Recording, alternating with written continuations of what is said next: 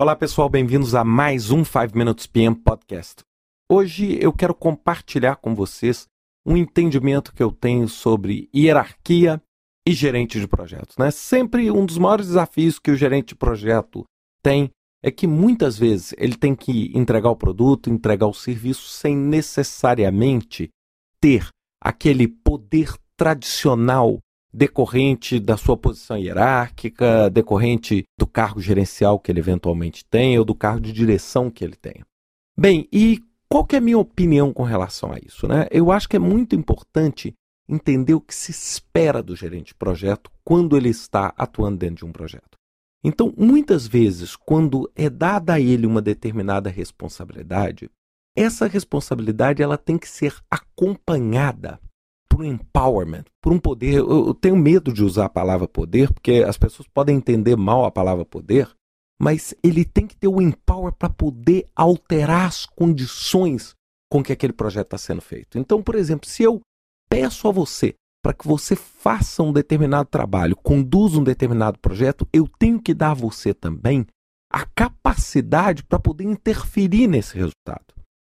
Então, esse é o real gestor de projetos. Agora, muitas vezes existe uma má interpretação de que você é gerente de projeto quando na verdade você não está gerenciando esse projeto. Você está fazendo o papel do escritório de projetos, que são papéis diferentes. O papel do gestor é, sem dúvida nenhuma, assegurar o resultado daquele projeto. O papel do escritório de projetos, ou o papel desse coordenador, né? vamos, vamos dizer que muitas vezes a gente chama de coordenador, ou project officer, ou, ou o que for, é mais o que? É obter a informação que vai suportar o processo de decisão por parte de quem realmente tem o poder. Então, o que, que é importante é, se é cobrado de você um determinado resultado ou uma determinada decisão, esse resultado e essa decisão você tem que ser capaz de influenciar as variáveis. Porque se eu te cobro um resultado e não te dou essa ferramenta, fica muito difícil.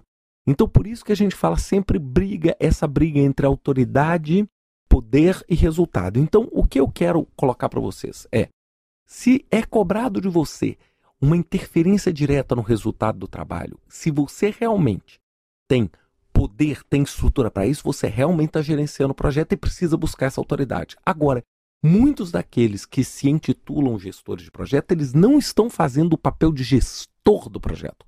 Eles estão fazendo o papel do que? Do escritório de projeto. São aquelas pessoas que buscam a informação sobre prazo, buscam a informação sobre custo, constroem o cronograma, constroem todo aquele painel que irá apoiar alguém a fazer a gestão desse projeto. Então é muito importante que a gente tenha em mente que são dois papéis obviamente complementares, mas são duas funções diferentes. Então muita gente chega e fala assim: "Poxa, eu estou gerenciando um projeto, mas eu não tenho autonomia e poder". Aí você tem que questionar antes de, né, de fazer essa queixa ou fazer essa reclamação é o que, que é para mim gerenciar esse projeto? É, é porque eu sou responsável por preparar os cronogramas, porque eu sou responsável pela atividade de comunicação, etc. Ou porque eu realmente sou responsável pela entrega e pelo produto daquele projeto. Observe que são duas coisas complementares, mas são duas coisas diferentes. Entender isso é que faz com que a gente busque a autonomia e o poder no nível certo para fazer o trabalho no qual a gente, né, o trabalho que a gente propôs. Então é isso que eu queria deixar para vocês, para a gente pensar bastante essa questão do poder e da autoridade sempre quando a gente estiver falando da função do gestor de projeto. Um grande abraço para todos, uma ótima semana e até semana que vem com mais um 5 Minutes PM Podcast.